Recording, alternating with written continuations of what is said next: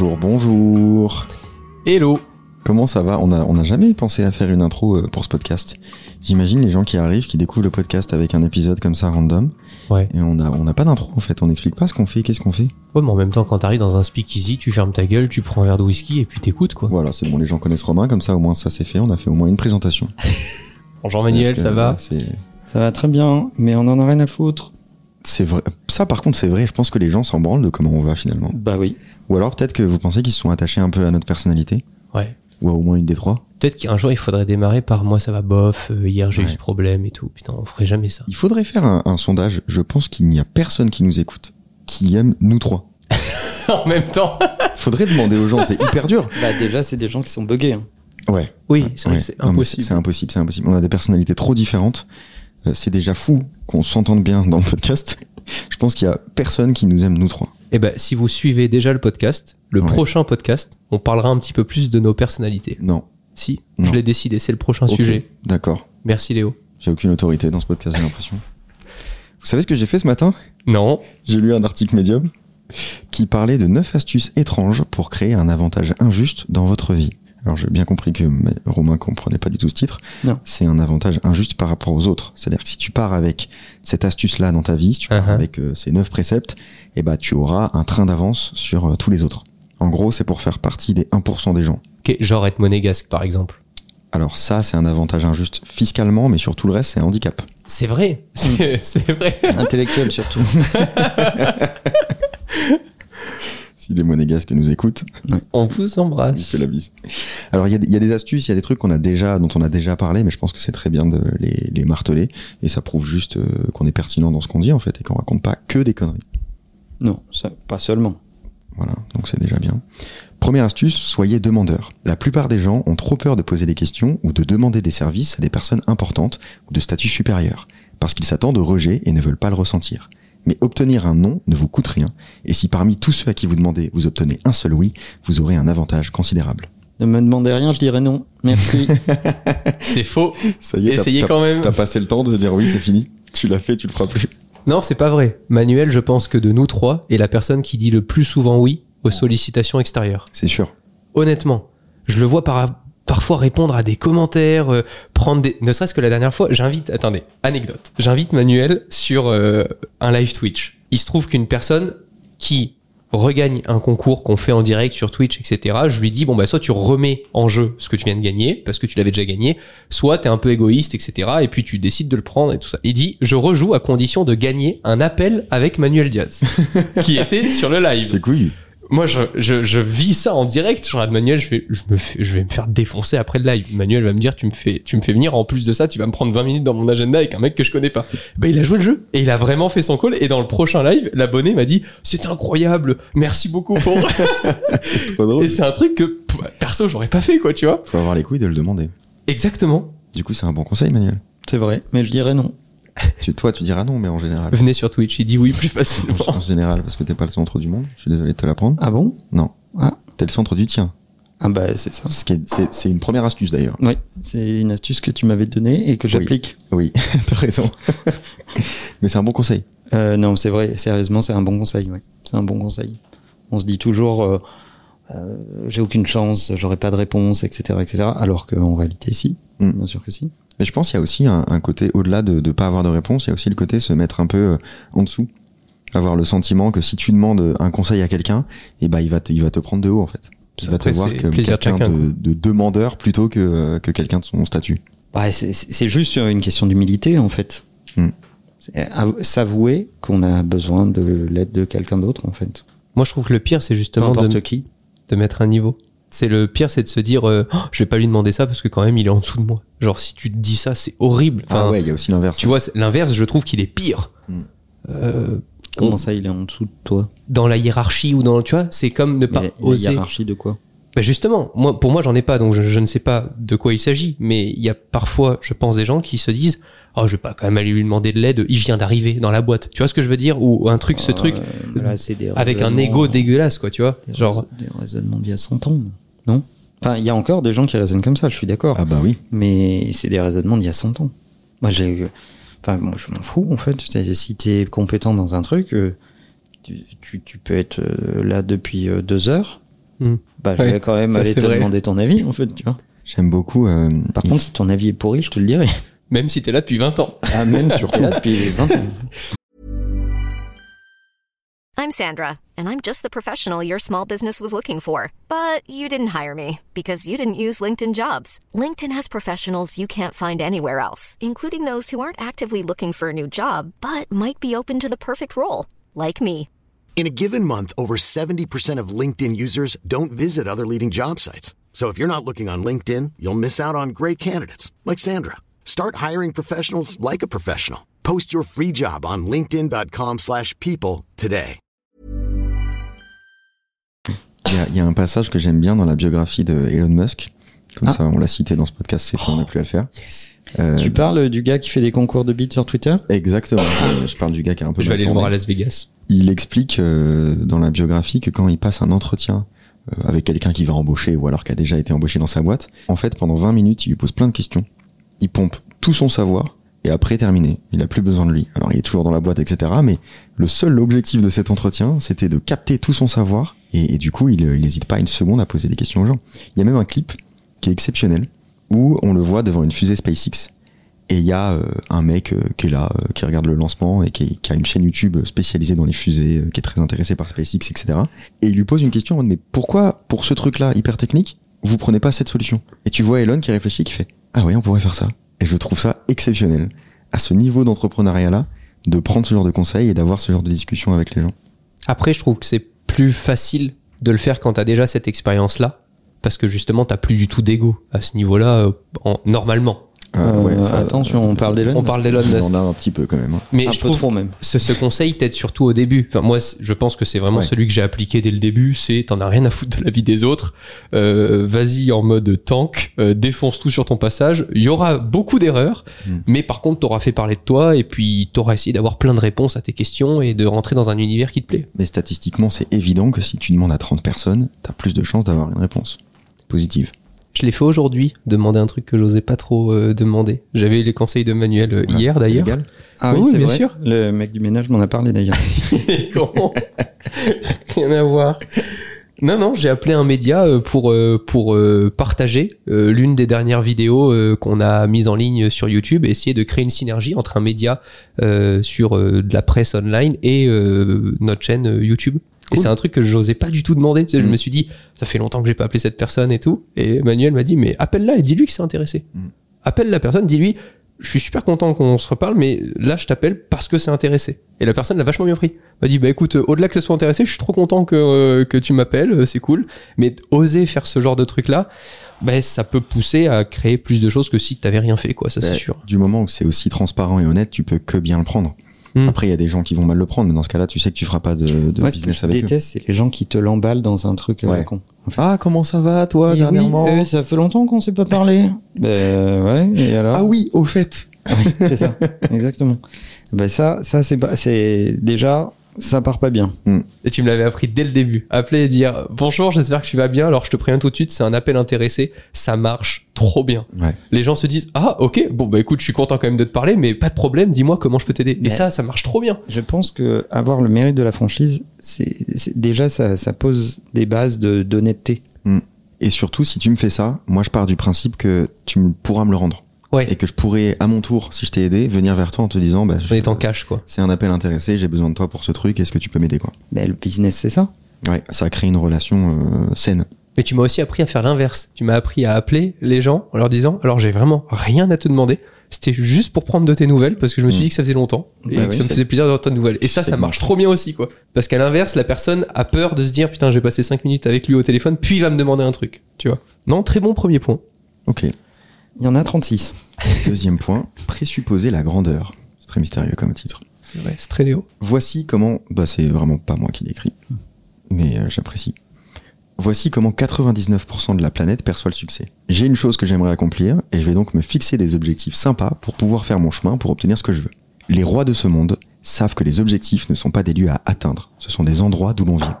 Ils jouent ce rôle dès qu'ils sortent du lit, ils agissent comme s'ils avaient déjà ce qu'ils veulent. Le fake it till you make it, c'est une bonne strat, Manuel? Moi je le déteste. Ah ouais? J'en étais sûr. Ah ouais? J'étais sûr que t'aimais pas ce truc-là. Mm. Pourquoi? Parce que euh, je pense que ça te berce d'illusions. Mhm. Ça, ça n'est ça n'est empreint d'aucune forme de lucidité. Il y a en ce moment, genre, je regarde pas beaucoup euh, ce type de contenu, mais il y a en ce moment une série de Lena sur de Lena Situation sur YouTube Elle est trop bien. qui parle de euh, pourquoi série. euh, sa, sa, sa- sa marque de fringues, etc., a été un échec. Mhm. Alors quand tu regardes, tu comprends tout à fait pourquoi, effectivement. Euh, mais ça me fait penser exactement à ça. Mhm. C'est-à-dire que on va prendre tous les atours, toutes les postures, on va, on va essayer de, de ressembler à quelque chose qui tient debout, alors que derrière, ça tient avec euh, des ficelles, des élastiques et des bouts de scotch. Il n'y a pas de professionnel dans l'affaire. Il y a beaucoup de bonne volonté. Et moi, il y a une expression qui m'a marqué euh, dans son contenu. C'est quand elle dit euh, On avait les lunettes de l'amour, et quand on les a enlevées, on s'est rendu compte que en fait la réalité marche pas comme ça. Alors c'est sa façon à elle de dire en langage E CE1 CE2 euh, le mot lucidité. On embrasse quand même euh, Léna, hein, qui est euh, une créatrice que moi perso j'admire beaucoup. Ah, puis là, vraiment, je le dis, sa dernière série, je la trouve géniale. Moi, que ce en termes de DA, etc., Ce elle est je- trop bien Ce aussi. que je trouve remarquable, c'est l'humilité qu'il faut pour aller parler d'un échec Ouais. quand tu es euh, un- un- une créatrice de ce niveau-là Et et française. de cette popularité-là. Mm. Ça, chapeau bas, rien à dire. Après, j'ai toujours eu un problème sur euh, le, le- le niveau de, de vocabulaire à cet âge-là qui est proche de l'école maternelle. Euh, ça, ça me pose un, ça me pose un souci. Mais bon, après, euh, il il en faut pour tous les goûts. Et t'es pas surpris que ce soit un échec? Bah, euh, plus égale plus. Hein. C'est marrant parce que je suis un peu d'accord avec ce que tu dis. Euh, Il y a des trucs dans, dans ce, ce fake it till you make it que j'aime pas du tout. Et en même temps, quand tu lances un projet, t'es un peu obligé de faire semblant que c'est déjà quelque chose de stable, quelque chose de déjà existant, euh, qui, qui roule.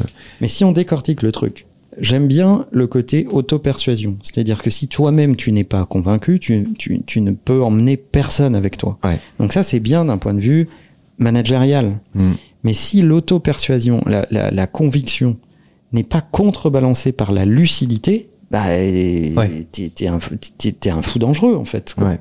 En fait, c'est la différence entre qu'est-ce qu'est le projet réellement et comment tu le vends et comment tu l'habilles. Mais il faut pas oublier de comment, de, de, d'à quoi ressemble la réalité, quoi. Bah, ça me fait penser aux platistes. Mm.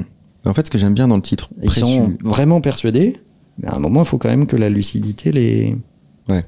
Les heurte un, un tout petit peu. D'ailleurs, il paraît qu'ils sont en deuil depuis le décès de Glenn Birkin. pour, pour moi, il faut présupposer la grandeur vis-à-vis des autres, en fait.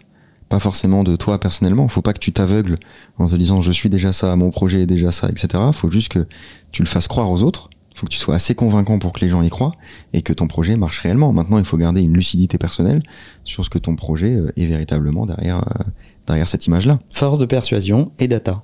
Ouais. Hmm. Voilà. Si tu si arrives à bien équilibrer les deux, et, et d'ailleurs, dans, dans la série de Lena, là, euh, elle le dit à sa façon, mais elle en parle un peu. C'est-à-dire que elle, on sent qu'elle a beaucoup d'entrain, qu'elle est très positive euh, par nature. euh, enfin, c'est ce que je ressens quand je regarde le contenu. Mais c'était pas contrebalancé par des par des vrais professionnels euh, de la logistique, du retail, euh, etc., etc. Et ça, c'est ce qui a pêché, quoi. La première chose que je me suis dit en regardant ce contenu, c'est que, on l'a dit plein de fois dans ce podcast, tes proches sont pas toujours un atout. Ah ben surtout pas, non. Et tu vois que ses proches sont hyper enjoués de tout. Dès qu'il y a un truc qui est fait, euh, que ce soit une fringue, le lieu dans lequel elle les vend, etc., ils sont toujours euh, hyper enjoués. Et, et je pense que ça, ça t'empêche de voir la réalité, en fait. Ben, pour le dire clairement, j'ai l'impression que il n'y a pas d'agent. Hein, euh, la relation qu'ont les créateurs, par exemple, avec Influx, Mm. quand ils sont super enjoués, ils font un truc de fou et tout. À la fin, ils ont presque peur de, d'en parler à leur agent. Bah, parce qu'ils se disent, putain, s'il y en a bien un qui va me défoncer la gueule jusqu'au bout pour que je perfectionne le truc, Mm. c'est mon agent. Et là, je me suis dit, il y a personne qui lui souffle à l'oreille en disant, là, c'est vraiment une idée de merde. C'est ça qui, en fait, il n'y a pas de frein, euh, quoi. Si tu peux pas contrebalancer toi-même, il faut que tu engages quelqu'un pour le faire à ta place. Ouais. Mais ça aussi, ça demande de la lucidité. Ouais. C'est-à-dire que je comprends que par le passé, et parce que ce marché a été beaucoup drivé euh, par, euh, par des gens qui étaient quand même grosso modo malhonnêtes. Oh, des merdes, ouais. euh, Que vous avez vécu vous-même. Ah ouais, moi, je te vous le dis. avez été représenté par des gens Deux pas très grosses honnêtes. merdes. Euh, je comprends qu'il y ait ce besoin d'indépendance et cette espèce de, de, de réflexe de survie qui est de se dire ah, je préfère être seul que mal accompagné, Ouais, bien machin, sûr. etc. Donc euh, il y a quand même une autocritique à faire euh, vis-à-vis de ce milieu. Mais la réalité, c'est que bah, ce milieu se professionnalise, il a tendance à de plus en plus euh, ressembler au milieu ou de la musique ou du cinéma, etc. Et le vrai job d'un agent, c'est de contrebalancer des fois ton excès d'enthousiasme ou ton excès de pessimisme euh, et, et de jouer ce rôle de partenaire qui va t'amener cette lucidité. Que toi, tu sois enjoué par tes projets, par euh, ce que tu as envie de faire, etc. C'est très bien, Mhm. mais euh, euh, c'est quand tu arrives à bien allier les deux que ça se passe mieux. Troisième point, Troisième point. simplifier au quotidien. Un moyen super efficace de vous rendre la vie dix fois plus difficile consiste à ajouter des couches inutiles de complexité. Accumuler de la merde est la règle par défaut pour la plupart des gens. Couper, couper et couper encore. Appliquez cette réflexion à tous les aspects de votre vie. Maintenant, vous êtes dans une course facile avec des gens portant tout leur bagage. Ça, ça prend du temps. Mais par contre, c'est magique. Bah, c'est les mecs qui veulent euh, shipper leur produit quand il est parfait. Ouais. À un moment, c'est ce que disait, je crois, de mémoire, faudrait vérifier, Reid Hoffman, le fondateur de LinkedIn, qui disait euh, si, si tu shippes ton produit, que t'as que des félicitations et il est nickel, c'est que tu l'as shippé trop tard. Ouais. Il vaut mieux que tu shippes ton produit et qu'il y ait des critiques. Et, voilà. et, et d'ailleurs, prenons un exemple récent, prenons Threads. Genre, Le Twitter euh, d'Insta. voilà, le- la plateforme conversationnelle d'Instagram. Euh, il est grandement imparfait. Ouais. Il n'y a pas de, tu vois, le feed il y a, y a pas de feed chronologique. euh, il est calé sur euh, l'algo d'Insta en fonction des gens que tu suis. Tu, tu peux pas te mettre dans- en posture chronologique. Il n'y a pas de hashtag ou de système de regroupement de conversation. Euh, Le search n'est pas très bon, etc., etc. Sauf que c'est le service avec l'acquisition utilisateur la plus élevée Mm. depuis euh, toujours. Ouais. Ouais, 100 millions euh, en un mois, c'est ça? En une semaine, non? En une semaine, ouais, une semaine, je crois que c'est ça. Hmm. Incroyable. Sans l'Europe. Puisqu'évidemment, l'Europe euh, et son amour de la régulation a dit ouais, ouais, ouais, ouais, ouais, ouais, non, euh, La, la il quatrième, faut signer des papiers d'abord. La RGPD. Voilà. La quatrième va te plaire, Manuel. Donner la priorité aux conversations inconfortables. La plupart des gens restent coincés en évitant de dire ce qui doit être dit. Si vous voulez obtenir un avantage injuste, vous devez être prêt à dire des choses gênantes. La réalité récompense les communicateurs courageux. Oh bah, je suis d'accord. Le problème, c'est quand il y en a un peu trop. Faut doser après. ça, c'était mon problème. Hiring for your small business? If you're not looking for professionals on LinkedIn, you're looking in the wrong place. That's like looking for your car keys in a fish tank. LinkedIn helps you hire professionals you can't find anywhere else, even those who aren't actively searching for a new job but might be open to the perfect role. In a given month, over 70% of LinkedIn users don't even visit other leading job sites. So start looking in the right place. With LinkedIn, you can hire professionals like a professional. Post your free job on linkedin.com/people slash people today. Hmm, bah, je pense que c'est la première marque de respect euh, quand quelqu'un vient te voir pour discuter avec toi, de lui dire ce que tu trouves ah, en toute honnêteté bien Mm. et ce que tu trouves moins bien. Après, il en fait ce qu'il veut, mais euh, dire des choses désagréables ne m'a jamais dérangé. Mais les gens le C'est prennent, peut-être un problème d'ailleurs. bah, les gens le prennent rarement comme une euh, forme de respect. En fait, pour eux, c'est c'est une agression souvent. Bah, vous, vous m'avez vu faire en fait quoi. Et, Ouais. euh, Oh, pas que voir. hein. Comment ça Bon, on a subi aussi. Hein. Euh, En fait, je pense aussi que ça demande de comprendre la personnalité de la personne qui euh, que t'as en face.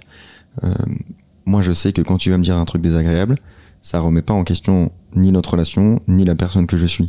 C'est pas une critique sur ma personne. Non. C'est une critique sur cet aspect très précis. Et je sais que derrière, si on s'engueule, bah, on peut avoir une conversation tout à fait naturelle sur un autre sujet. Ah bah oui. Parce que ça s'arrêtait à ce sujet-là. Et je pense que la plupart des gens bah, remettent en question tout leur être d'un coup. Ils sont obligés de se défendre parce que euh, ils veulent pas avoir euh, laissé une mauvaise image. Oui, mais, mais parce qu'il faut leur expliquer dès le début, mais enfin, tu vas pas l'expliquer tous les jours non plus, qu'à un moment, euh, tu parles du travail des gens, tu parles pas de qui ils sont, tu parles de ce qu'ils font. Et ça n'a rien à voir. Donc, euh, à un moment, on peut avoir un débat, euh, euh, même un débat enflammé sur des détails. Je pense qu'il y a des gens qui aimeraient entendre nos conversations. Euh, ou avec Léo, on peut se prendre la tête sur un mot. Euh, C'est très important. dans un script, en fait. Euh, C'est le moment où je quitte la pièce. Et, euh, et euh, mais ça n'a aucun rapport avec. Enfin, tu vois, c'est c'est sur ce truc-là, en Mm. fait, ça n'a aucun rapport avec qui tu es euh, ou qui on est, Et, euh, séparément et l'un pour l'autre. Tu vois, ça n'a Ouais. ça n'a aucun rapport. La plupart des gens, je pense, sont incapables de recevoir ça. Mais en même temps, c'est peut-être une bonne manière de faire le tri quand tu gères un business.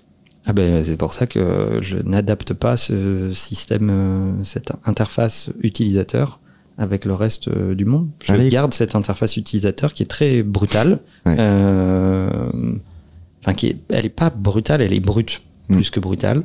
Euh, et, et les gens qui disent ah mais non, mais il faut mettre des formes, etc., etc. pff, pas le temps. Allez écouter le podcast Les patrons tous des cons qui parlent de ça.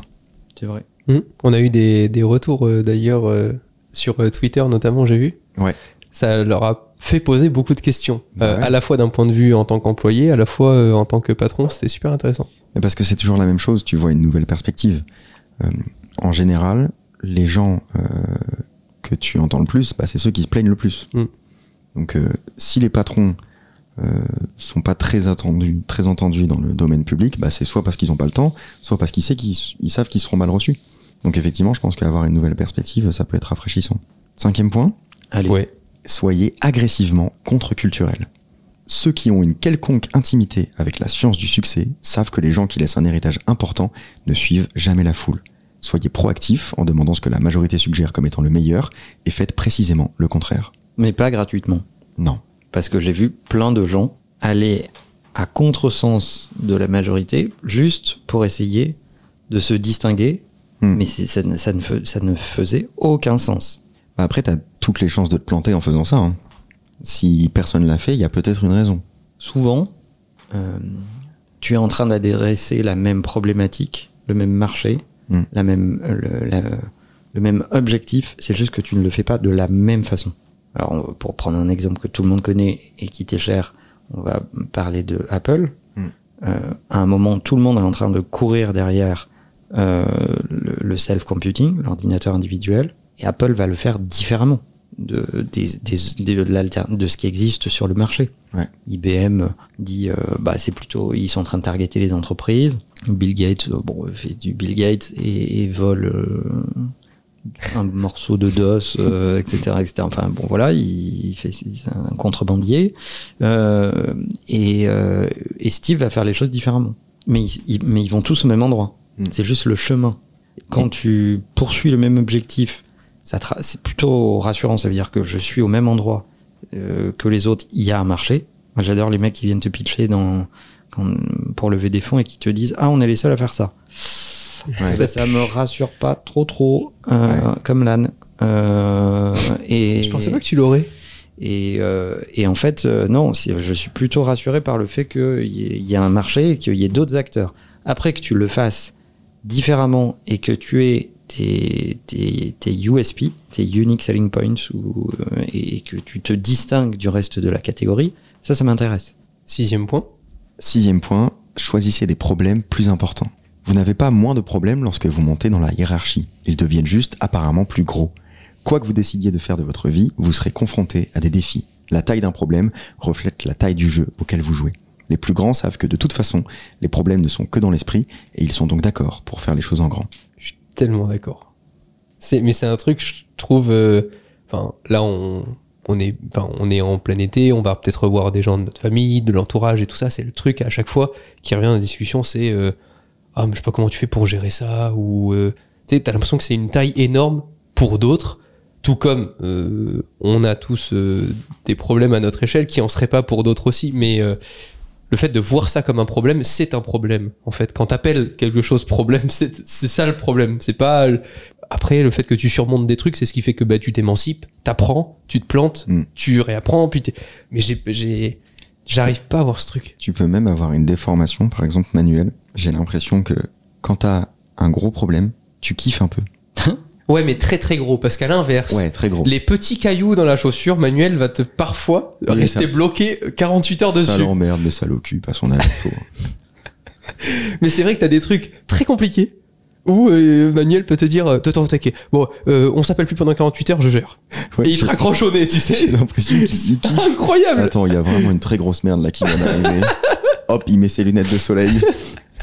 NCIS, on arrive. C'est un peu ça. Euh, Il y a un côté défi que j'aime bien. Hmm. Un peu comme un Rubik's Cube, quoi.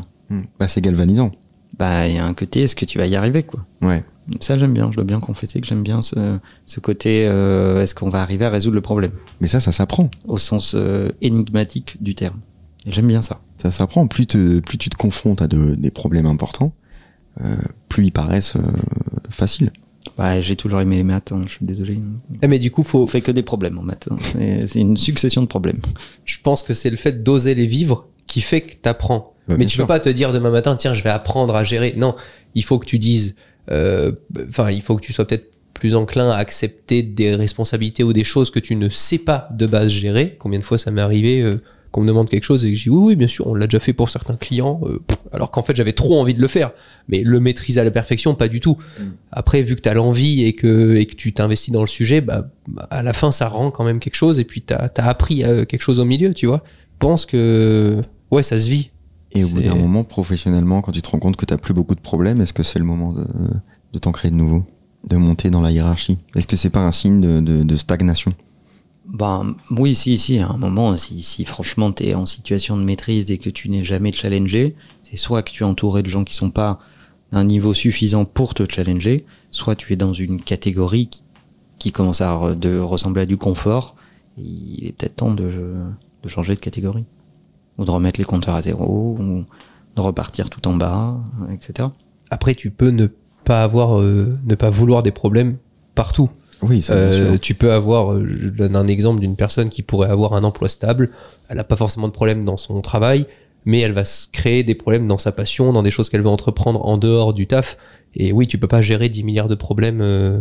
On me posait la question dans une vidéo FAQ là que j'ai faite sur YouTube. Une personne m'a dit ah j'ai un emploi, euh, j'ai aussi euh, une vie de couple à gérer.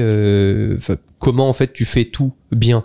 Je lui dis bah, juste c'est pas possible de tout faire à 100%. C'est à un moment forcément tu vas faire quelque chose au détriment de quelque chose d'autre. Donc Moi, je euh, crois pas ça. Je pense Ah ouais juste que la règle, c'est de ne pas avoir des problèmes sur toutes Ouais. les zones de ta vie en même temps. c'est ce que je veux dire. Ok, t'as raison. Ouais, je comprends. Tu peux avoir des problèmes, euh, tu peux avoir des problèmes et des, pro- et des putains de problèmes. Il faut juste pas en avoir partout en même temps. Ouais. Sinon, tu chies en spray. J'aime bien cette expression. Et ben là-dessus, septième point, Oui. créer du mystère. Ah, ça c'est Léo. Ça c'est le point de Léo, ça. Ceux qui attirent de nombreux adeptes et ont un impact massif sur le monde sont rarement prévisibles. Ils intègrent l'art du mystère dans leur marque et leur personnalité publique. Ils ne donnent jamais tout et surprennent tout le monde à chaque tournant. Personne ne peut deviner ce qu'ils feront ensuite, ce qui est extrêmement séduisant. Bah, moi, j'ai toujours vu le business euh, comme de la drague. euh, Enfin, pour moi, c'est la même chose. Donc, euh, si t'arrives le premier jour que tu rencontres une personne que t'aimes bien et que tu lui dévoiles tout, Ah merde, parce que je l'ai vu draguer, euh, on est dans la merde manuelle. Ouais, ça va. bah, c'est compliqué, quoi. Tu vois, si au bout de 48 heures, la personne, elle connaît tous tes défauts, euh, tous tes, toutes tes qualités, euh, qu'elle sait exactement tout ce que tu vas faire les six prochains mois, ça lui donne pas forcément envie de vite te revoir, quoi. Bah, le business et ton image, c'est pareil. C'est les mêmes qui te disent, euh, vous Moi, êtes je- pas prêt, quoi. Moi, je pense pas que le, le business soit de la drague, mais euh, je pense que ce qui est gênant dans toute forme de relation, c'est le côté prévisible. Bah ouais. Euh, ça, c'est ça, c'est ennuyeux. Parce qu'effectivement, il n'y a plus de, il y a plus de piment, il n'y a plus de surprise. Ah, je savais que t'allais dire ça. C'était prévisible. La fin de notre relation. Et donc voilà. Bon, mais euh, ce qui est intéressant, c'est justement la capacité à se euh, remettre en cause, à penser différemment, à avoir une réaction euh, que certains n'attendraient pas, hein, etc. Et euh, ça, c'est intéressant. Ou résoudre un problème par un biais Inattendu. inattendu. Bonne soirée. Mon huitième point. Celui-là, on lui a réservé un épisode, je crois. Engagez-vous à devenir une élite dans une seule chose. Ah oui. Ça semble être une hérésie dans un monde aux options infinies, mais c'est la raison pour laquelle tant de gens sont médiocres dans ce qu'ils font. Ils font un peu de tout. Ils n'arrivent pas à se décider, s'ennuient trop vite, ne deviennent jamais bons dans une seule chose. Choisissez quelque chose et martelez-le avec la conduite déraisonnable, ça va te plaire Manuel, et obsessionnel et obsessionnel d'un babouin sous crack. Ah oui, Tu vois, ça c'était ça c'était inattendu. ça j'aime bien. Voilà. Bon, ça on en a déjà parlé. Mais c'est, c'est, mais moi je suis très à l'aise pour dire que je suis pas d'accord parce que c'est pas ce qui m'anime, par exemple. Mais moi, j'ai trouvé une façon d'essayer de l'expliquer aux gens. Parce qu'on me pose quand même souvent euh, cette, cette question. Et euh, j'arrête de leur dire euh, trouve en quoi t'es fort, etc. Ça, ça marche pas. euh, parce qu'ils disent mais attends, mais comment on trouve ce en quoi on est, on est plutôt bon, etc. Moi, je leur dis tu vas être médiocre. Tu vas être médiocre en tout. Choisis le truc dans lequel tu vas pas être médiocre. Ah ouais. C'est le raisonnement en creux. Et devient excellent là-dedans. Voilà. Et euh, part du principe que de toute façon, tu vas être grosso modo mauvais à peu près en tout. Par contre, je peux pas être euh, d'accord avec toi, Romain. Ah non, mais moi maintenant je l'ai accepté. C'est-à-dire que, je, vous le dis honnêtement, il y a de ça six mois, j'aurais dit, non, moi aussi je développe une compétence, je vais faire que ça, je vais le faire. Mais Ah, non, tu l'aurais dit comme ça. d'ailleurs, Ouais, je comme pense. ça, exactement. Mm. Bien, euh, un peu monégasque du coup, Bah, tout à ma toi. façon. Mm. Et euh, aujourd'hui, pas du tout.